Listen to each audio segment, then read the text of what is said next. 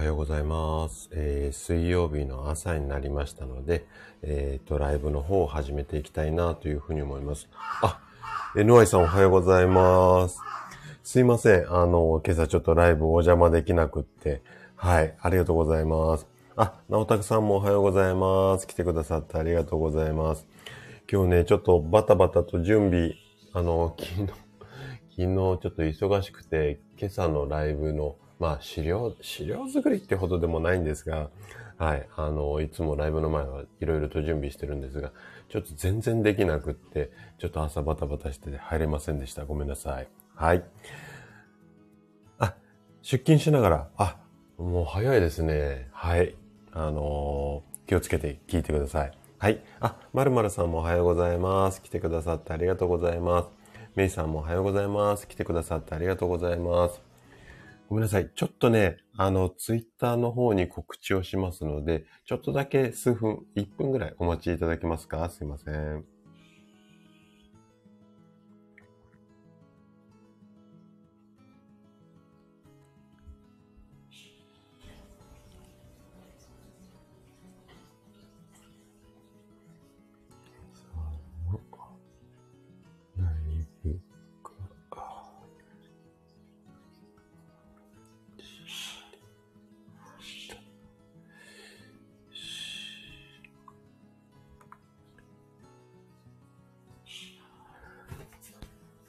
はい、すいません。お待たせしました。じゃあね、早速ライブの方を始めていきたいなというふうに思います。で、今日はお薬について、えっ、と、いろいろ話をしていこうかなというふうに思います。で、薬なんですけれども、まあ、こんな薬がいい、あんな薬が、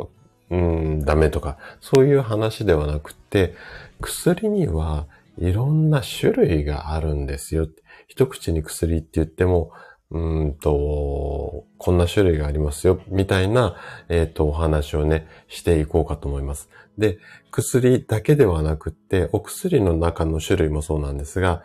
例えば、病院で、まあ、ちょっとうちらの業界用語になっちゃうんですが、西洋薬と漢方薬、この違いだとか、あとはお薬とサプリ、こういうところが意味が違いますよとか考え方が違いますよ。そのあたりをね、ちょっと詳しくお話をね、していこうかななんていうふうに思っています。はい。あ、二代目 IMR さんおはようございます。はい。ライブ初めてですよね。あの、この前も、えっ、と、フォローもありがとうございます。こちらこそよろしくお願いします。はい。あ、クララさんもおはようございます。来てくださってありがとうございます。はい。師匠もおはようございます。来てくださってありがとうございます。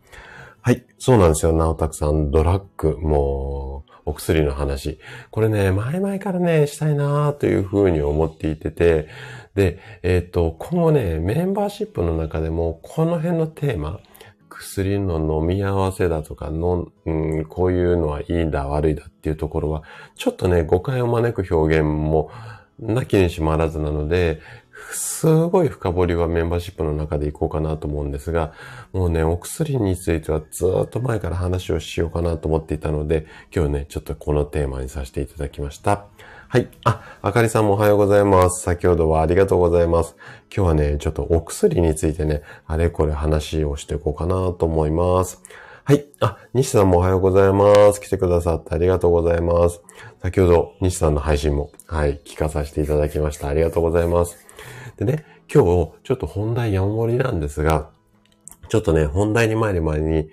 一つだけ、あの、皆さんにね、お知らせをしていこうかなと思います。で、なん、どんなお知らせかっていうと、えっ、と、まあ、昨日ね、パッとひ、ひらめちゃったってわけではないんですが、前々からね、ちょっと考えていたことなんですけども、今ね、毎週水曜日に、こうやって朝のライブを始め、あの、スタートっていうかやっているんですが、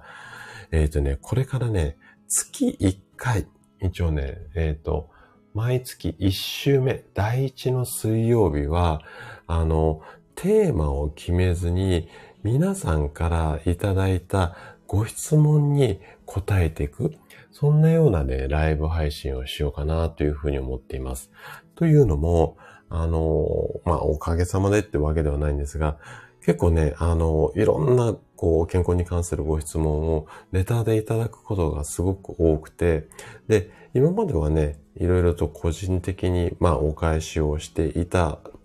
んですけれども、ちょっとね、私もかなり手一杯になっていて、で、まあ、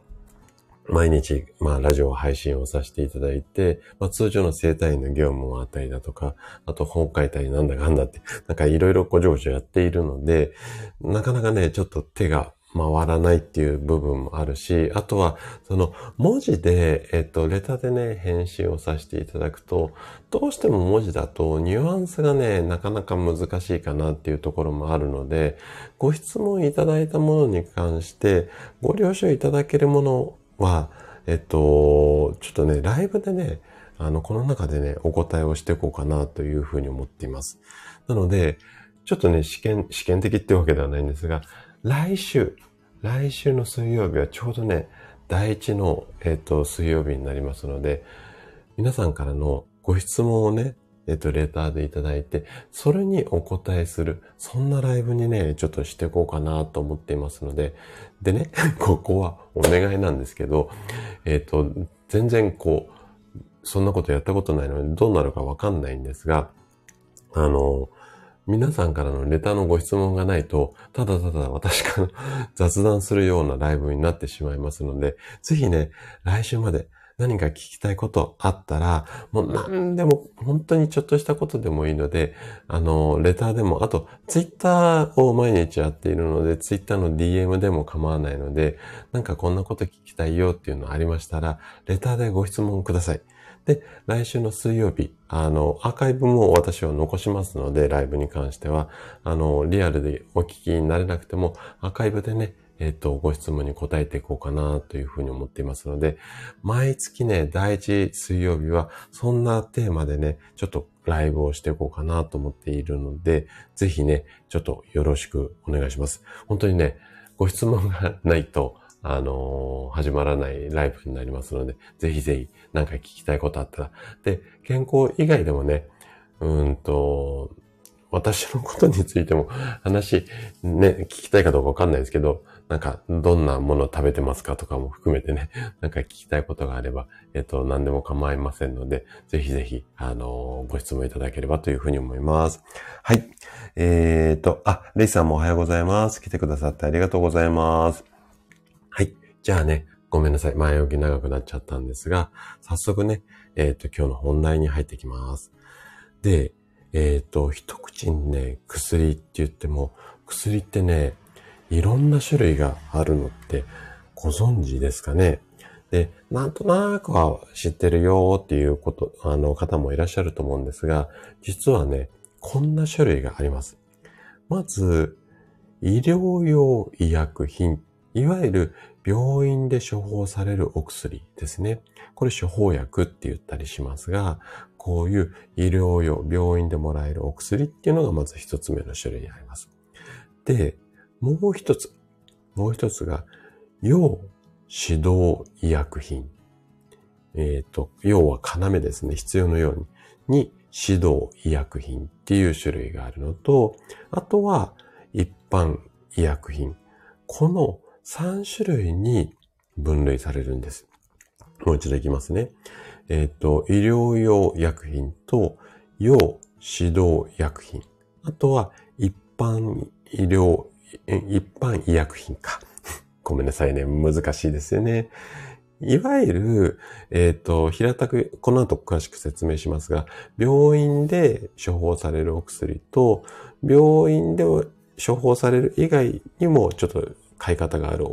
うんと、お薬と、あとはドラッグストアで売られているお薬。こんな3種類あります。で、このドラッグストアとかで売られている一般の医薬品が、さらに、えっと、種類があって、この一般の医薬品は、第1類、第2類、第3類っていう3種類に分かれていますということですね。じゃあね、このえっと、薬の種類についてもう少しね、深掘りをしていくんですが、まず、医療用の医薬品。これはもう、あの、皆さんもイメージしやすいと思うんですが、いわゆる病院でお医者さんがあなたをき、あの、診察、診断して、その病気や症状、体質などに合わせて、処方箋っていうやつですね。これ、えっ、と、要は、あのー、なんていうのかな。こういう症状なので、えっ、と、こういうお薬を出してくださいっていうお医者さんが薬剤師さんっていう方に出す指示書なんですが、えっ、と、こういった書類をもとにお薬があなたのお手元に届く。こんなようなお薬になります。で、これ、お医者さんが出すお薬で診察もしているので、メリットとすると、効き目がね、すごく、こう、要は効きがいいってことですよね。その反面、副作用もあるので、国家資格を持ったお医者さん、国家資格を持った薬剤師さんの指導っていうのが必要になる。これが医療用の医薬品ですね。で、次、要指導医薬品についてなんですが、要指導薬品、医薬品っていうのは、さっきの医療用、お医者さんが処方するお薬から、一般用の医薬品になって間もないもの。ちょっと難しいですよね。ちょっと、あの、なんていうのかな。お医者さんしか処方できないお薬と、お医者さんじゃなくても処方できるお薬っていうのがあって、で、えっと、最初はお医者さんしか処方できなかったんだけれども、うん、効果効能が結構はっきりしてきているので、とか、いろんな理由あるんですが、その後、お医者さんじゃなくても処方できますよっていうふうに変更されたものっていうのがあるんですよね。で、これは薬剤師さんの説明だけで、えっ、ー、と、処方ができるっていうことです。で、これはね、ネットでは買えないお薬で、具体的に言うと、ごくごく一部なんですが、アレルギー系のお薬だったりだとか、解熱剤って言って熱を冷ますようなお薬。これがお医者さんに見てもらわなくても薬剤師さんの、まあ、判断だけって言ったらちょっと語弊あるんですが、それで買えるような、まあそんなお薬になりますね。はい。ここまででもちょっとなんか難しいですよね。はい。で、ここまでがいわゆる資格を持った方が処方をされないと買えないところになるんですが、で、次が一般用の医薬品。いわゆる皆さんがふっとドラッグストアみたいなところに行って手に取ることができるようなお薬のことになります。で、これは種類が3種類あります。第1類医薬品ってやつと、第2類医薬品ってやつと、第3類医薬品。まあ、1類、2類、3類と3種類あるっていうことですよね。はい。あ、なおちゃん先生もおはようございます。今ね、お薬についていろんな種類がありますよっていう話をしていました。はい。でね、えー、っと、1類、2類、3類を、えー、っと、詳しく説明をしていくんですが、まず、第1類の医薬品っていうのは、般用の医薬品として使用実績が少ないものだったりだとか、うん、副作用とか飲み合わせで、ちょっと注意が必要なお薬っていうことです。で、これはドラッグストアで売ってるんだけれども、あのね、空箱で置いてあって、これはお医者さんっていうか薬剤師さんの説明がないと買えませんよ。だから空箱を、あの、受付っていうか、あの、レジまで持ってきてくださいよっていうような表記がされている。いわゆる空箱で売られているお薬ですよね。で、お薬の例で言うと、あの、解熱剤って言って先ほど出た熱冷ましのものと、あとはね、いわゆる気配薬です。育毛剤、養毛剤。で、えっ、ー、と、確か、確かですよ。ちょっとうる覚えなんであれなんですけど、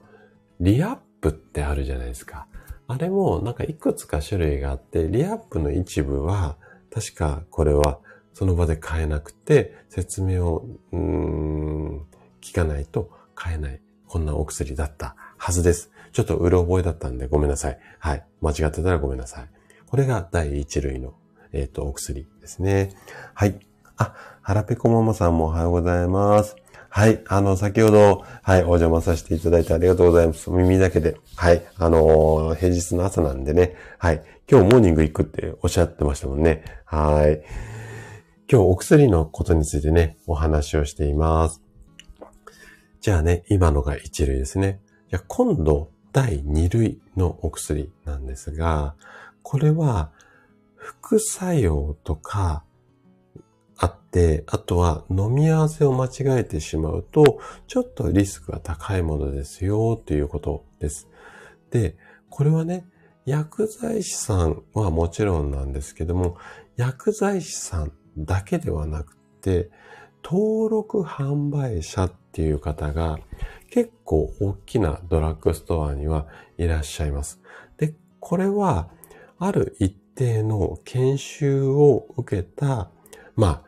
いわゆるドラッグストアの、なんていうのかな、スタッフさん。えっと、薬剤師さんみたいな資格では、国家資格ではないんですけども、ある一定の、えっと、講習を受けた人、もしくは、まあ、薬剤師さんが処方、処方っていうか、売れるような説明です。で、患者さんへの説明、私たちですよね、買う人にへの説明っていうのは、法律上は努力義務になっています。なので、実際は説明し、受けなくても買える、あの、お薬になります。こっからが皆さんが、あの、手、手軽にっていうか、買えるようなお薬になるんですが、これは、一般的には、風邪薬なんかが、ここに該当します。で、ここね、あのー、確か1年ぐらい前かな、ぐらいから、えっ、と、法律が緩和されて、いわゆる風邪薬とか、あとは、まあ、この後説明するんですが、えっ、と、成長剤、まあ、お腹のお薬ですね、胃薬みたいな感じのものは、えっ、と、ドラッグストアとかじゃなくて、コンビニとかでも扱えるようになった。こんなね、法律のあの変更なんかもあったのが、この辺のカテゴリーのお薬ですね。はい。じゃあね、最後。第3類の医薬品っていうものなんですが、第3類は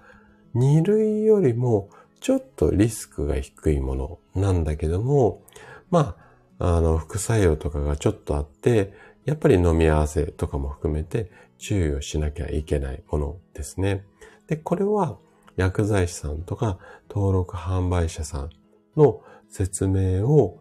受けるのがベストなんですけども、特に患者さんへの説明は法律上必要ないっていう風にされているので、もうここは、まあ、誰でも簡単に買えるっていうようなお薬ですね。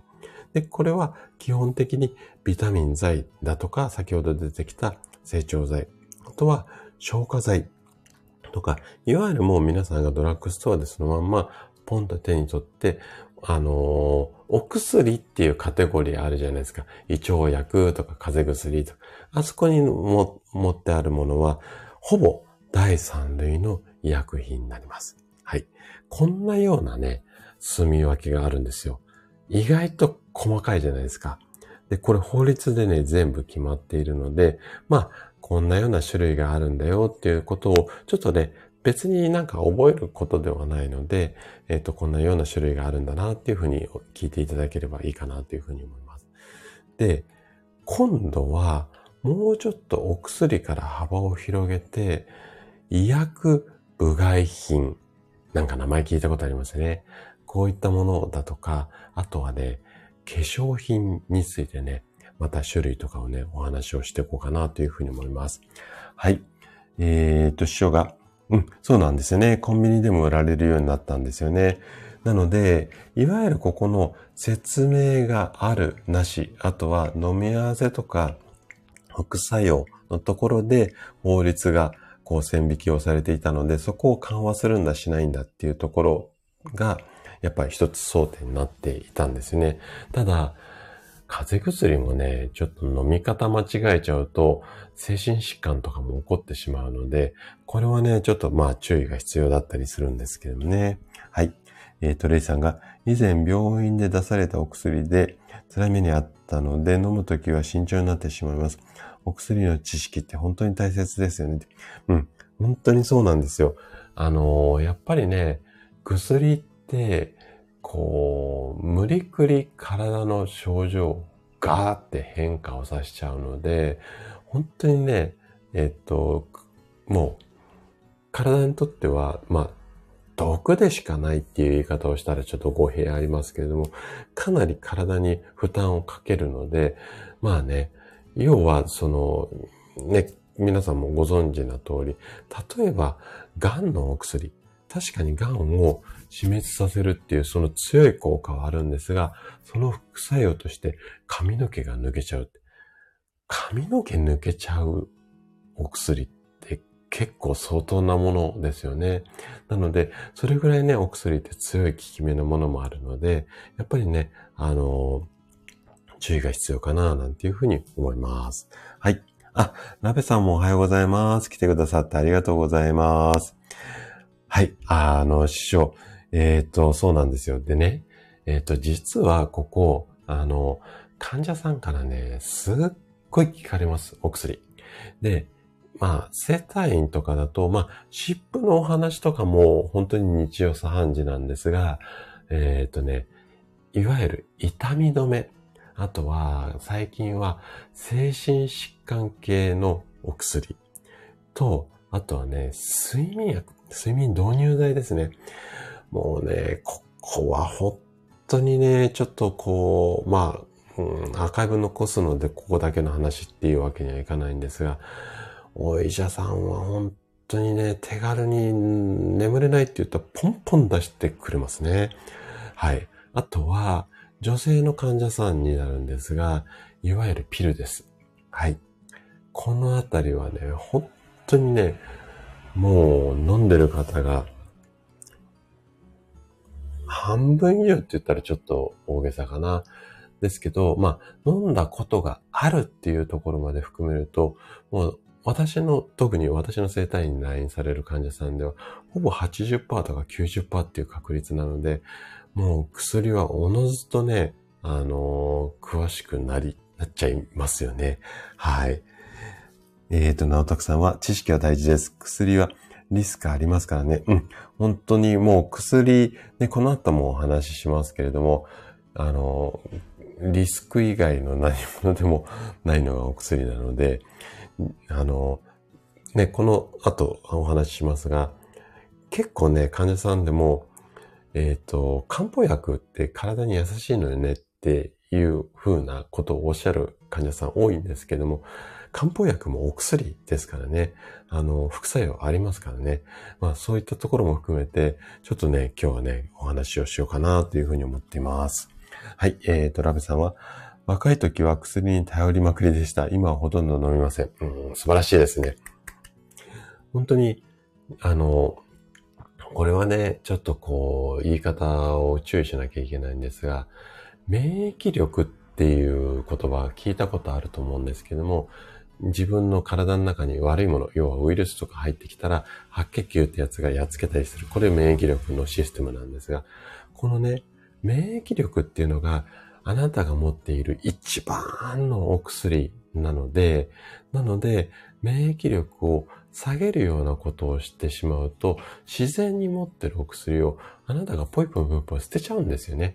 なので、えっ、と、まあ、薬に頼る前に、あなた自身が自然と持っているお薬、これを大切にしていただきたいな、なんていうふうに思っています。はい。えっ、ー、と、あ、師匠もね、はい、ありがとうございます。ちょっとね、この後もね、あのー、いろいろ、えっ、ー、と、西洋のお薬と漢方薬の違いとかサプリとの違いみたいな話をするので、もしね、時間あったらアーカイブでお聞きいただければというふうに思います。はい。じゃあね、今度は、えっ、ー、と、まあ、医薬部外品だとか、化粧品、このあたりをね、ちょっとね、お話をしていこうかなというふうに思うんですが、例えばなんですけども、いわゆるスキンケアみたいなのの商品っていうか製品ありますよね。はい。で、あれは医薬品だったりとか、医薬部外品、あとは化粧品。このどれかに、えっと、当てはまるんですよね。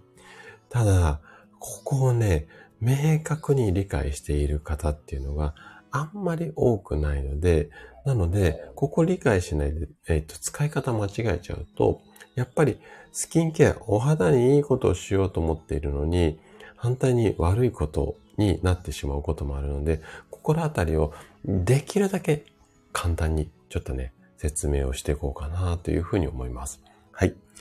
えー、っと、あ、レイさんね。はい、ありがとうございます。ぜひね、このね、えっと、スキンケア用品とかね、えっと、医薬品との違いのあたりはね、特に女性なんかはね、気になるところだと思いますので、ぜひね、お時間あったらアーカイブで聞か、あの、聞いていただけると嬉しいです。はい。えー、っと、え、っと、皆さん同士でご挨拶ありがとうございます。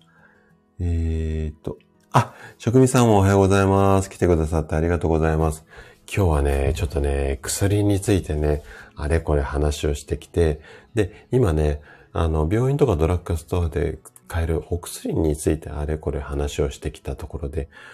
今からね、女性が、まあ大好きかとかわかんないんですけど、あの、いわゆるスキンケア用品ですね。まあお化粧品も含めて、このあたりも種類がありますよって話をしてきます。はい。で、えっ、ー、と、スキンケア用品っていうのは先ほど話しした医薬品と医薬部外品、あと化粧品。こういった3つの種類があるんですが、どういう違いがあるかっていうと、まず医薬品ですね。これは主に治療、予防、ここが目的の商品です。で、配合されている有効成分の効果効能が認められているものなんですよ。なので、治療なので治す。例えば、ニキビを治すだとか、ニキビが予防できるみたいな、もう効果効能が、あの、はっきりわかるような成分が入っている。治るお薬じゃなくて、治す成分が入っている。これが医薬品なんですよね。じゃあ次、医薬部外品です。これは、さっきの医薬品っていうのが治療目的だったのに対して、今度は目的がね、防止衛生っていうところなんですよ。なので、ちょっと効き目が弱い感じなんですが、この目的で、えっ、ー、と、有効成分の効果効能が認められたものが、定程度の濃度。要は、さっきの医薬品っていうのは、効果効能が認められた成分がストレートにズバーンって入っていたものが医薬品です。で、医薬部外品っていうのは、その成分が一定濃度で配合されている。要は、薄まった状態なんですよね。平たく言っちゃうと。薄まった状態で入っている商品、もしくは製品が医薬部外品になります。なんとなくここでイメージ湧きますかねちょっと日本語難しいと思うんですけれども。で、最後。最後が化粧品です。化粧品の目的は衛生とか美化なんですよ。なので、いわゆるもう治すとか防止するではなくて、綺麗にしたり、綺麗っていうのは美しいの綺麗もそうだし、まあ消毒する綺麗あっちの方の、いわゆる衛生用品ですね。こういったような目的に用いられるので、有効成分は入ってないんですね。ただ、有効成分に似た、いわゆる効果効能がはっきりしているものではなくて、それに近しいものをうまく組み合わせることによって、えっ、ー、と、体にとっていいものを目指しているっていうのかな。そういうようなものが化粧品になります。はい。なんとなく、ちょっとこう、法律上でね、こう縛りがあるので、なんか目的とか有効成分って聞いちゃうと、なかなか難しいと思うんですが、えっと、平たく言っちゃうと医薬品っていう風なものは、もう、えっと、効き目が強いもの、成分が入っていると。で、薬部外品っていうのは、成分入ってるんだけど、水で薄めてますよ。で、化粧品は入ってないんだけども、なんか、こう、効果が出そうなものをうまくブレンドしてますよ。まあ、こんなような違いですかね。はい。あ、ヤナさんもおはようございます。満員電車、本当に暑い中、お疲れ様です。はい。えっと、今日はね、薬についてあれこれを話をしていて、今、ちょっと医薬部外品だ、化粧品だ、なんていうような説明を、はい、させていただいてます。はい、えー、っと、あ、えっ、ー、と、腹ペコママさんもありがとうございます。はい。あの、保育園、ちょっとね、今日ね、日差し強いと思いますので、頑張って送ってきてください。はい。あ、まるまるさんわかりやすいって言っていただいてありがとうございます。かなりね、私の言葉で噛み砕いているんですが、多分、あの、世にある、こう、説明の文章だとちょっとわかりづらいと思うので、はい、あの、できるだけわかりやすくしていってます。はい。でね、今度次、これもね、よく聞かれるんですが、じゃあ先生ね、薬用なんちゃらってあるじゃないですか。薬用ハンドクリームとか、薬用喉飴とかあるじゃないですか。あの薬用って何っていうところですね。で、薬用っていうのは、まあ、イコール医薬部外品っていうふうに、あの、思っていただければ OK です。はい。で、えっ、ー、と、薬用っていう風に表記された化粧品もあるんですよ。で、これ薬用化粧品なんていう風に書かれているものもあるんですが、えっと、分類とすると医薬部外品になって、まあ、まあ、化粧品のカテゴリーに入ってしまうんですが、基本的には薬用は医薬部外品と一緒。なので、成分はちょっと入っているんだけれども、薄まっている。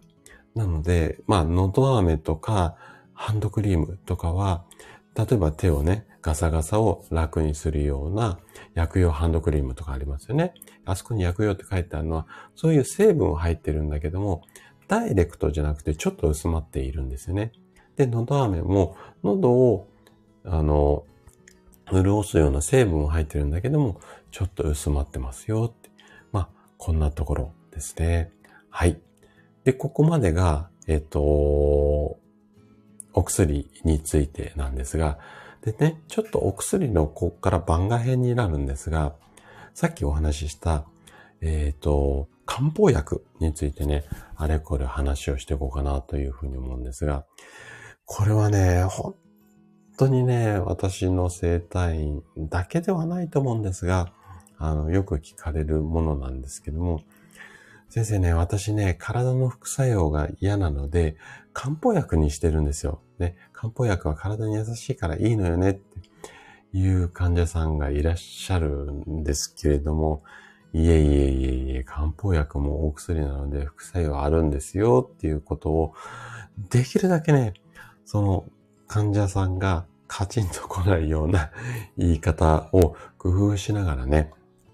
あの、お話をするんですが、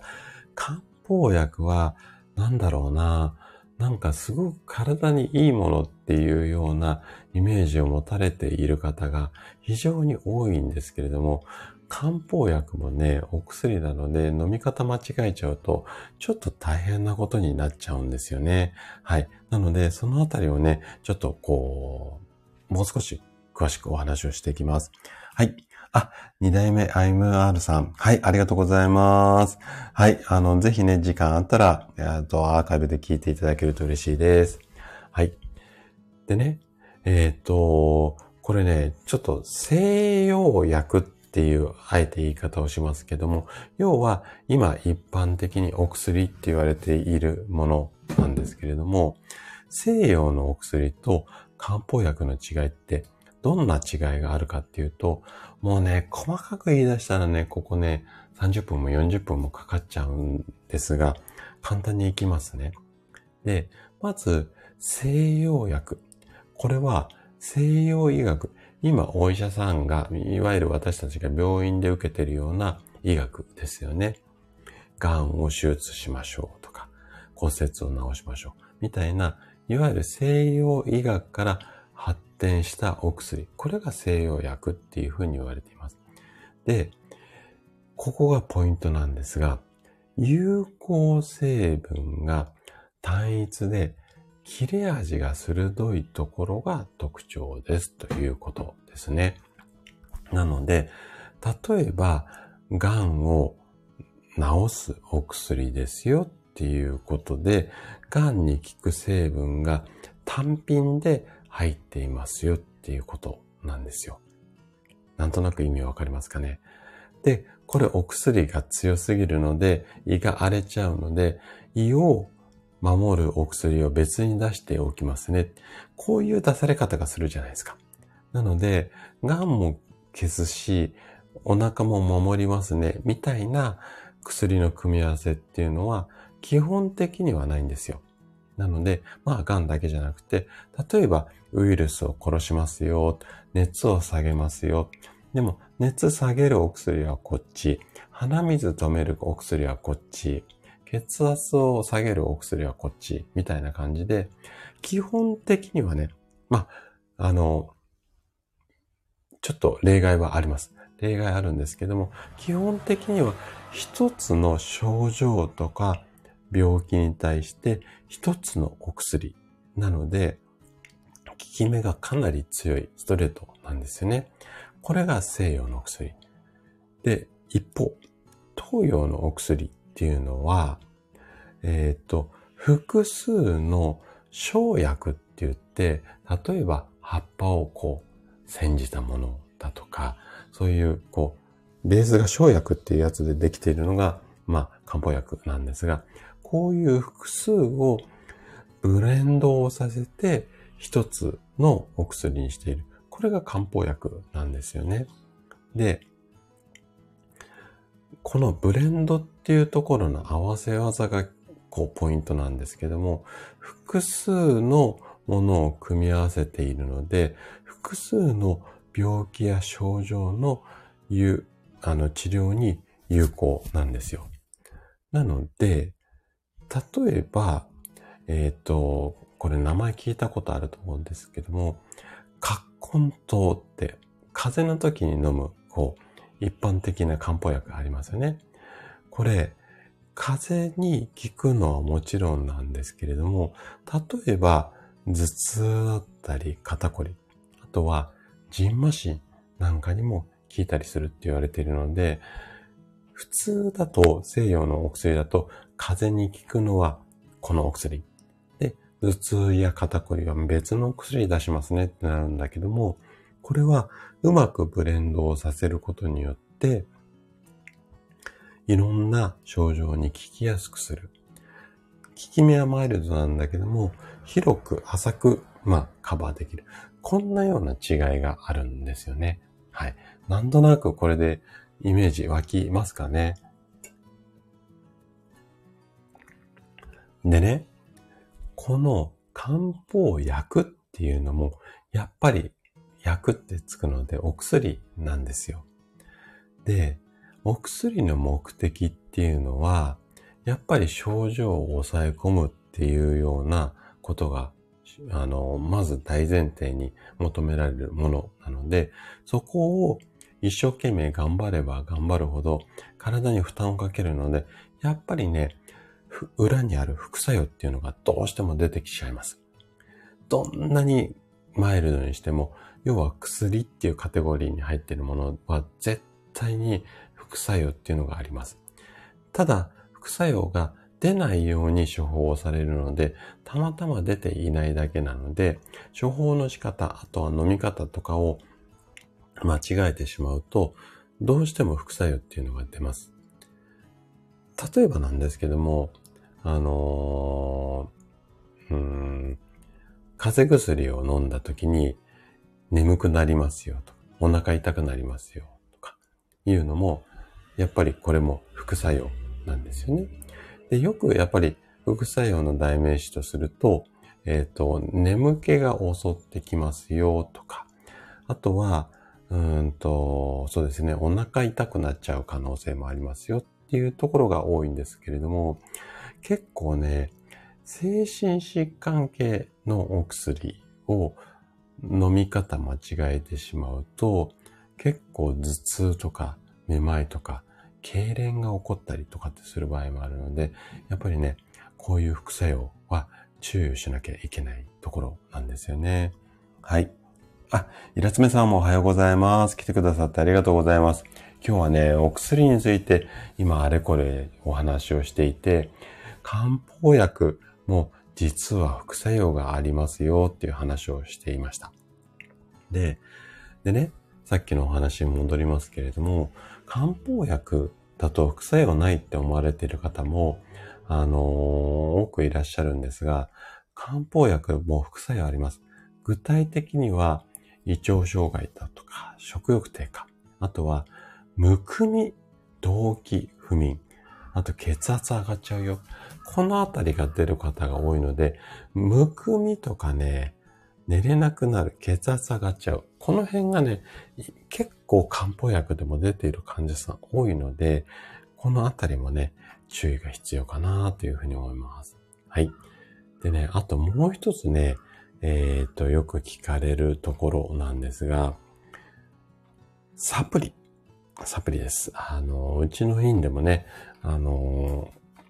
一部、処方じゃねえな。一部、こう、販売はしているんですけれども、サプリをお薬と勘違いしているっていう、あえて言い方をしますが、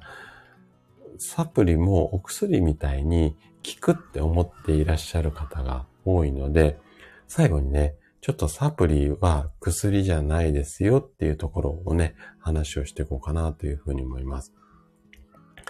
で、そもそもサプリメントってどんなものっていうようなイメージってありますかね？はい。で、サプリっていうと、なんだろうな。うーんと、健康になるために飲むっていうようなイメージを持たれている方も多いと思うんですが、で、健康になるために飲むっていうと、やっぱりね、お薬を思い浮かべる方も多くて、サプリもどちらかというと、お薬は怖いので、代わりにサプリ飲んでます、みたいな、あの、イメージを持たれてる方が多いんですよ。で、これはサプリっ明確に薬と違いますよって、法律上は、あの、決まっています。決まっていますけれども、今本当にね、サプリの市場ってね、急増しているんですよ。要は、売れてるんです。めちゃくちゃ売れてます。で、ドラッグストア、あのー、とかでもサプリコーナーがすごい充実していますよね。で、えっと、だから、この法律に抵触しないような感じなんだけども、いかにも薬っぽいパッケージにして売ってる商品っていうのが本当にね、多いので、ちょっとね、薬じゃないよっていうところをできるだけね、わかりやすく、あの、お話をしていくので、えっ、ー、と、ちょっとね、このあたりもね、参考にしていただけると嬉しいです。はい。えっ、ー、と、ゆっきーさんが、そうですね、栄養補助食品なんですよ。うん。まさにその、栄養補助食品で、後で詳しくしますが、お話しますが、食品なんですよ。食べ物なんですよ。薬じゃない。ここが薬とサプリの大きな違いですよね。で、お薬もサプリもカプセルだったり錠剤になっているので、結構薬っぽく見えるんですよね。で、確かにね、ここは、あの、これ、あ、あ、ごめんなさいね。カーカーカーカーうるさいですね。聞きづらかったらごめんなさい。えっ、ー、と、やっぱりね、ここは薬っぽく形状して売ってるんじゃないのかなってちょっと思えてならない部分があるんですけども、で、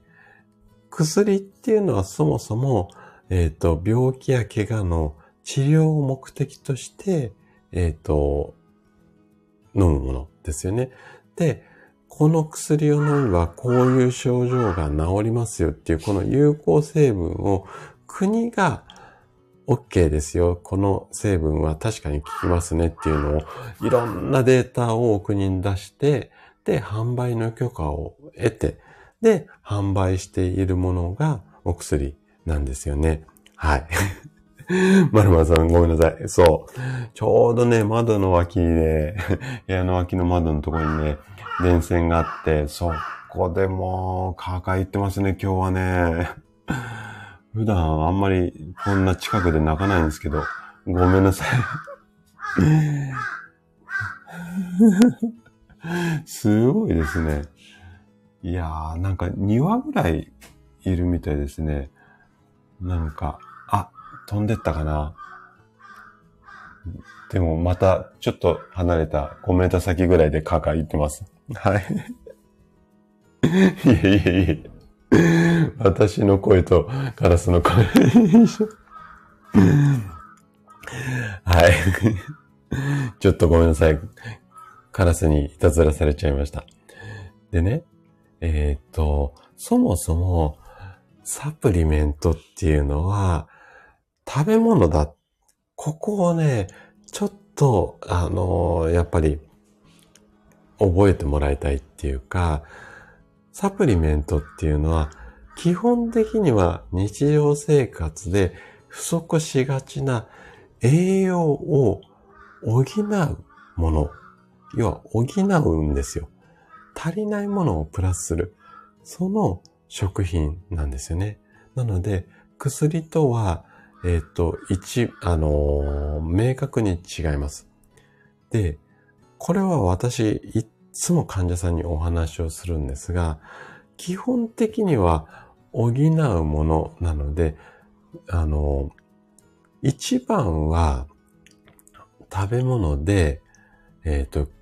足りない栄養素を吸収できるのが一番だと思ってます。で、どうしても食べ物で足りないところだとか、食べ物だとね、その、うんと、ビタミン B だけが入っている、うん、人参とかってなかなかないので、ダイレクトにストレートに一つの単品の栄養素を補うのってなかなか難しいんですよ。なので、例えばビタミン B が欲しかったら、人参を1日10本食べなきゃいけないとか、そういう世界とか、例えばね、足りない人はなってしまうので、それを人参食べつつ足りない分をサプリで補う。みたいな感じなので、人参食べないでサプリを取っちゃうっていうのは、本末転倒だと思うんですね。なので、基本的には、えっと、私ね、今、その、ちょっと男性の更年期対策として、亜鉛のサプリは飲んでいるんですけれども、これは、やっぱり自分の血液データを分析した上で、そこが足りないということで入れてはいるんですけれども、これもね、亜鉛が豊富なレバーだとか、牡蠣。牡蠣はね、ちょっとシーズンがあるので、あの、一年中は食べないんですけども、レバーなんかは週1で食べています。ただ毎日はちょっとレバー食べられないので、それを補う目的で、で、亜鉛取ってます。でも、あの、亜鉛も取りすぎちゃうと、反対に味覚症状が起こってしまう。味がわかんなくなってしまうので、ここら辺もね、取り方なんかは注意なんですよね。なので、牡蠣いっぱい食べてて、かつ亜鉛のサプリを取ってしまうと、場合によってはね、取りすぎになってしまうので、こういったところもね、注意が必要なんですけれども、えっ、と、ちょっとコメントですね。あ、なおちゃん先生が、うん。サプリ、本当に気をつけてもらいたいですね。今みたいなことがあるのでね。はい。えっ、ー、と、ラメさん。そう。あのー、ね、ここは本当にね、もうね、なんかね、やっぱね、ここはちょっと愚痴っぽく聞こえちゃったらごめんなさいなんですけども、もうね、これグレーゾーンうまくこう、来てるんですが、もうこれに効くみたいなね、パッケージにして売ってるサプリが本当に多いです。だけど、あくまでも栄養素を補うためのサプリなので、じゃあその栄養がしっかり整えば、あの、取れば、その症状が治るかって言ったら、そんな簡単なものでもないので、サプリ飲んでるから大丈夫っていうふうに本当に思わないでもらいたいんですよね。で、サプリだと本当に取りすぎになっちゃう可能性もあるので、ここはね、まあね、注意が必要かなっていうふうに思います。はい。えーと、メイさんが、更年期や亜鉛がいいのですが、ちょっと息子たちを保育園に送ってきます。今日は仕事休みなので帰ってきたらまた聞かせてください。はい。ありがとうございます。えっとね、男性の更年期にはテストステロンって言って男性ホルモンがいいんですよね。足りなくなるから男性の更年期になるので、で、そのテストステロンを作る成分の一つに亜鉛が入ってる。こんなような、えっと、イメージです。はい。えー、っと、そうなんですよね。で、えー、っと、ここはね、ちょっと法律上でサプリと薬の大きな違いっていうのをね、ちょっとね、お話をしていきたいんですが、えっとね、お薬っていうのは飲む時間とか回数を指定できるんですよね。例えば、朝食後とか朝昼晩とか1日2回、この時間に1錠とか1粒を飲んでくださいねっていうところを、うんと、指導っていうか、こういう飲み方をしてください。あとは、こういう効果効能があるので、えっ、ー、と、そのために飲んでくださいねっていうことが明記できるんですが、サプリはこのあたりっていうのが明記できません。いつ飲めとか、一日何回とかっていうのが明記できないんですよ。ただね、これね、ずるいなと思うんだけども、例えば、うーん、1日何グラムを目安に飲んでください。これは、1日1粒飲んでくださいっていうのが薬なんだけども、1日何グラムを目安にってすると、サプリも OK なんですよ、法律上は。これはね、本当にわかりづらいし、あえてこういう書き方をして薬っぽく見せてるものもあります。なので、この辺はね、ちょっと注意が必要なんですよね。で、こっからがね、ちょっと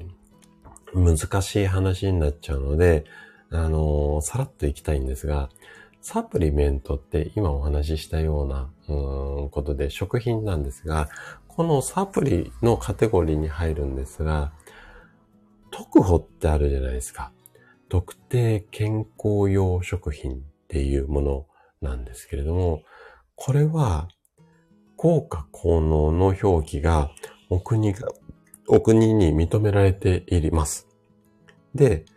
これを作ったメーカー側は、人へ、えっと、実験をして、このぐらい効果が実証できますよっていうことをデータを出して、で、販売をしているものなので、なので、えっ、ー、と、これはこういうものに効きますよって書いて、えっ、ー、と、販売していいのが特定健康食品。いわゆる特保っていうやつです。ただ、こんな結果が出ましたよっていうことを明記していいですよって言われていることだけなので、何かあった時責任取りますってところまでは、ちょっと、うんと法律上明確になってない部分があるんですよ。お薬はなんか副作用が出たら全部その製薬メーカーが責任取らなきゃいけないんですが、この特保に関してはデータ確かに見たら効果効能認められますね。じゃあそこを歌っていいですよ。でも何かあったらあんた絶対全部責任取ってくださいねっていうところに関しては、ちょっと明確にお国も定めてないんですよ。なので、データ出したもん勝ちになってるところが実際のところなので、特保だから効く。確かに効き目は一般のサプリよりもデータがはっきりしてるので、あるかもしれないんですが、ちょっと使い方を間違えちゃうとリスクも多いので、この辺はね、考え方なんですけども、ちょっと見方を、うーん、なんだろうな、一歩引いてっていうか、しっかり考えてみた方がいいかなというふうに思います。で、特保じゃなくて、最近出てきた機能性表示食品っていうのがあるんですよ。まあね、これもなかなか難しいんですけれども、えっ、ー、と、これは、エビデンスは、その特保みたいに出さなくても、まあいいってわけではないんですが、えー、っとね、出さなくてもいいんですよ。実際のところは。なので、ちょっと、あの、特付よりも効かないんだけども、なんか効きそうな成分がいっぱい入ってますよっていうのは、この機能性を歌ってもいいですよ。こんなことが見込めそうなので、こんなこと表示して販売しますよっていうことをお国に出して、で、まあ、このぐらいの言い方だったら誤解招かないんでいいんじゃないのっていうことで OK になってるっていうような感じなんですよ。なので、ちょっとね、特効とか機能性表示食品だから体に負担ないし大丈夫だっていうふうに思っちゃうと、ちょっとね、あのー、難しいところがあるので、この辺はね、うんと、やっぱり、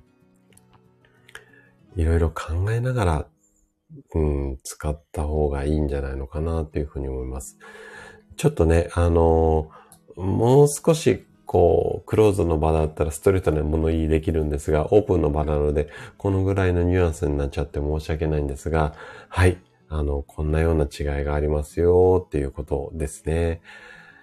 なんとなくわかりましたかね？最後ちょっとね、あの、ぼやけた言い方になっちゃって申し訳ないんですが、まあ、こんなような違いがあるので、特にね、まあ、薬はね、結構気にされて飲んでいる方も多いと思うんですが、サプリもね、結構ガバガバ飲んでる方が 非常に多いので、なので、ちょっとね、サプリ気をつけてもらいたいのと、あとね、これね、メンバーシップでね、ちょっと詳しくお話ししようかなってずっと温めてるところなんですけれども、じゃあね、サプリ、もうどれがいいのか、うーん、簡単に見分ける方法ないっていうふうに聞かれること非常に多いです。で、見分け方っていっぱいいろんなものがあるんですけども、一つ、あくまでこれだったら大丈夫っていうんじゃなくて、あくまで参考にしてもらいたいものなんですが、サプリの裏を見ると、まあ、いろいろね、あと、はい、そう、ラペ様ね、えっ、ー、と、表記に惑わされないっていうことを書かれているんですが、まあね、えっ、と、だいぶね、食品とかもそうなんですが、裏の成分表示っていうのを見る癖がつかれている方が多いと思うんですけども、この成分表示も確かに大切なんですが、売っているメーカーさんの住所とか電話番号とか、あのー、いろいろ細かいのが裏の方に書いてあるじゃないですか。で、サプリを選ぶときに、一つ、あの、ここをね、気をつけてもらいたいなっていうところがあるんですけども、この、あの、製造販売元の住所とか電話番号とか書いてあるところに、お客様相談室っていうところがある商品。で、かつ0120の、要はフリーダイヤルでお客様相談室をしっかり持っているようなメーカーさんが作っているようなものであれば、多少安心感があるんじゃないのかな。あくまでこれだったら大丈夫ってわけではないですよ。多少安心感があるんじゃないのかな。で、そもそもお客様相談室みたいなところとか、あとはこれ飲んでなんか不具合あったら電話くださいねっていうような電話番号とかが明記していないような商品は、ちょっとね、飲み方とか表と裏に書いてあることがちゃんと整合性取れてるのかなっていうのをちょっと疑って見た方がいいんじゃないのかなっていうふうに思います。まだまだね、いろいろその選び方あるんですけれども、ここはもうすぐね、パッと見たときにこのサプリどうかなって思ったときに、えっ、と、わかりやすい指標だと思いますので、ぜひね、えっ、と、あなたが飲んでいるサプリ、裏見て、えー、お客様相談室があるかどうかをチェックしてみてもらえるといいかなというふうに思います。はい。で、今日お話ししたかったことは、ここまでなんですけれども、はい。えーとね、最後に、ちょっとまたおまけコーナーを行きたいというふうに思います。はい。で、今日はおまけコーナー何をお話ししようかなと思ったんですが、今日ね、ちょっとね、これね、本の紹介をしようかなというふうに思います。はい。あ、ヤナさんありがとうございます。はい、あの、今日もね、参考にしていただけたら嬉しいです。で、今日のおまけコーナーは、もうね、本の紹介で、ぜひね、これね、ちょっとね、いつもね、土曜日に紹介している本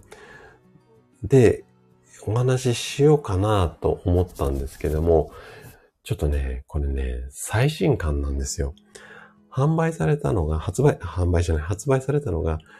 23年の6月5日なので、今月の初めに出たばっかりの本なんですよ。で、私は読んだんですけれども、すごく読みやすくて、で、えー、っとね、本の帯のところ、私がね、この本読みたいなと思ってなんで手に取ったかっていうと、本のこう下に帯があるじゃないですか。で、ここにね、私が大好きな自律神経の第一人者の小林博之先生が推薦しているっていう帯があったので、もうね、もう、あのなんか中身見ないで、そのまますぐと、あの、手に取ってね、買っちゃったんですけども、えっ、ー、と、で、読んでみてね、すごく楽しかったんですね。で、えっ、と、いつも土曜日に本の紹介をしているんですが、あそこで紹介する本って、あの、結構皆さん図書館で借りていただけてて、で、私も図書館にもありますよっていうような、えっ、と、推薦の仕方をしているので、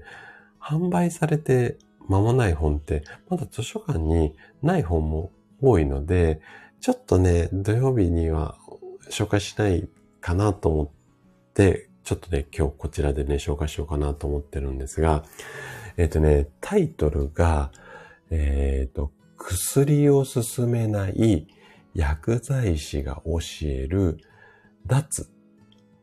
薬健康法っていう本です。ちょっともう一回いきますね。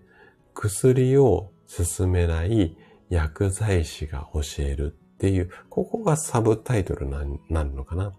で、脱。これ、脱は脱ぐっていう字ですね。脱、黒ポチ、薬、薬、健康法です。はい。薬健康法じゃない。薬健康法って読ませるのかな？これ。で、作者が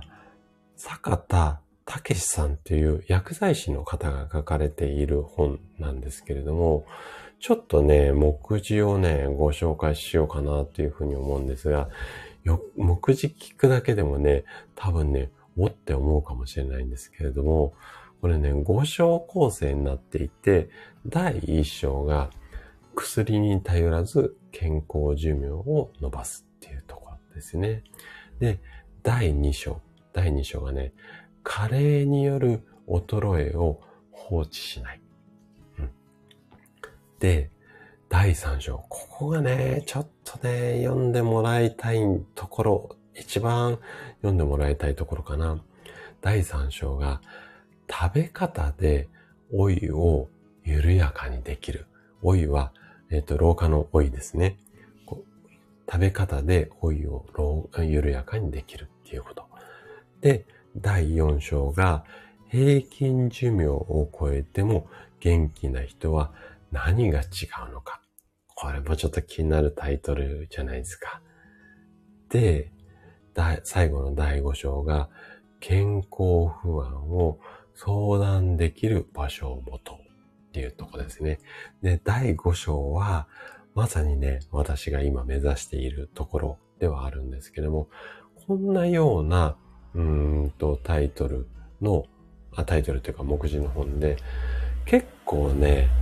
薬で治すっていうよりもそういうことじゃなくって、そもそも予防をしっかりして薬に頼ら頼らないで、まあ元気に行きましょうね、みたいな、あの、観点の本なんですよ。で、とってもね、読みやすいですし、えっ、ー、とね、あるこうデータによると、日本人の75歳以上の方の4人に1人がもう山盛り、お腹いっぱいのもう5種類とか6種類の薬を飲んでる。こんなデータがあるので、そのね、いっぱいのお薬を飲むのを薬剤師っていうお仕事をしているこの坂田さんが何とかしたいなっていう思いで書かれた本なので、ぜひね、あの、参考に、まあ時間あったらね、まあ読んでもらえるといいかなというふうに思います。はい。ということで、今日おまけコーナーまで終了しました。ちょっとね、いつもとね、違った内容だったので、前半とかはね、なんか難しい、ちょっと教科書っぽいところもあったので、ちょっとわかりづらい部分もあったかとは思うんですけれども、まあ薬には種類があって、えー、漢方薬も副作用があって、で、サプリメントは薬じゃないよ。こんなところがね、ちょっとご理解いただけたらいいかなというふうに思います。はい。えーと、まるまるさんが、はい、そうです。はい。あの、ありがとうございます。メモありがとうございます。はい。まるまるさんがメモしていただいたんですが、まさにこの、こちらの本です。で、6月5日に発売をされている本なので、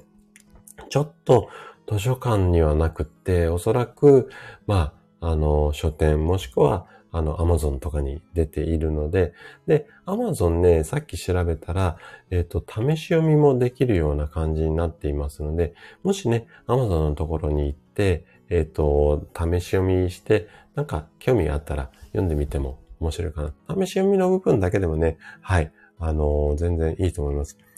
そうですね、はい、Kindle 本もありますので、まあ、あの、Kindle だとちょっと紙の本よりも安いので、ぜひね、参考になったら嬉しいです。はい。ということで、えっ、ー、と、今日そろそろおしまいにしたいなと思うんですが、えっ、ー、とね、冒頭お知らせした通り、来週は第一水曜日なので、ちょっとね、初の試みなんですが、何でも質問ライブっていうのをね、やっていきたいと思います。で、どのぐらいの質問にお答えできるか、どのぐらい質問が来るのか、全然わからないし、もし全然ね、質問が来なかったら、あのー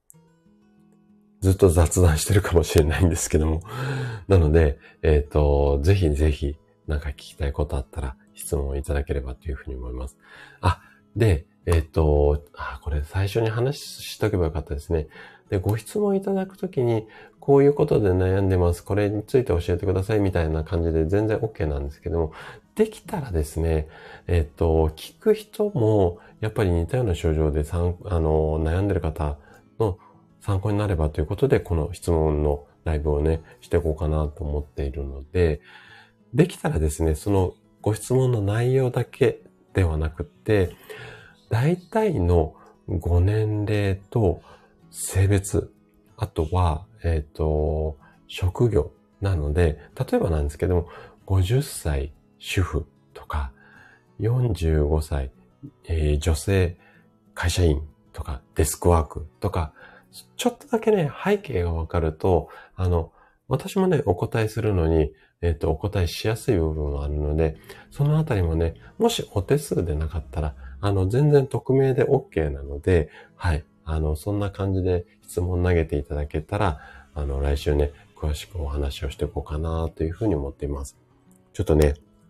一週間質問来るかどうかドキドキなんですけれども、ぜひね、あの、うまく私を使っていただけたらいいかなというふうに思います。はい。ということで、今日はね、ぼちぼち終了していきたいなというふうに思います。で、来週は、えっ、ー、と、今もお話しした通り、何でも質問ライブにしますので、ぜひね、あの、楽しみに聞いていただけると嬉しいです。はい。じゃあね、えっ、ー、と、来てくださった方、ありがとうございます。またね、来週も、えっ、ー、と、ライブ、ちょっと初の試みのやつね、やっていきたいと思いますので、ぜひね、お時間あったら参加していただけたら嬉しいです。はい。ということでね、今日も最後までお付き合いいただいてありがとうございます。はい。あの、イラスメさんもありがとうございます。来週何か質問あったら、ぜひ、ネタとか、あの、ツイッターの DM ください。はい。なおちゃん先生もありがとうございます。なんか質問あったらはい。あのご連絡いただければというふうに思います。はい。職人さんもありがとうございます。明日ね、えっ、ー、と、ライブあると思いますので、えっ、ー、と、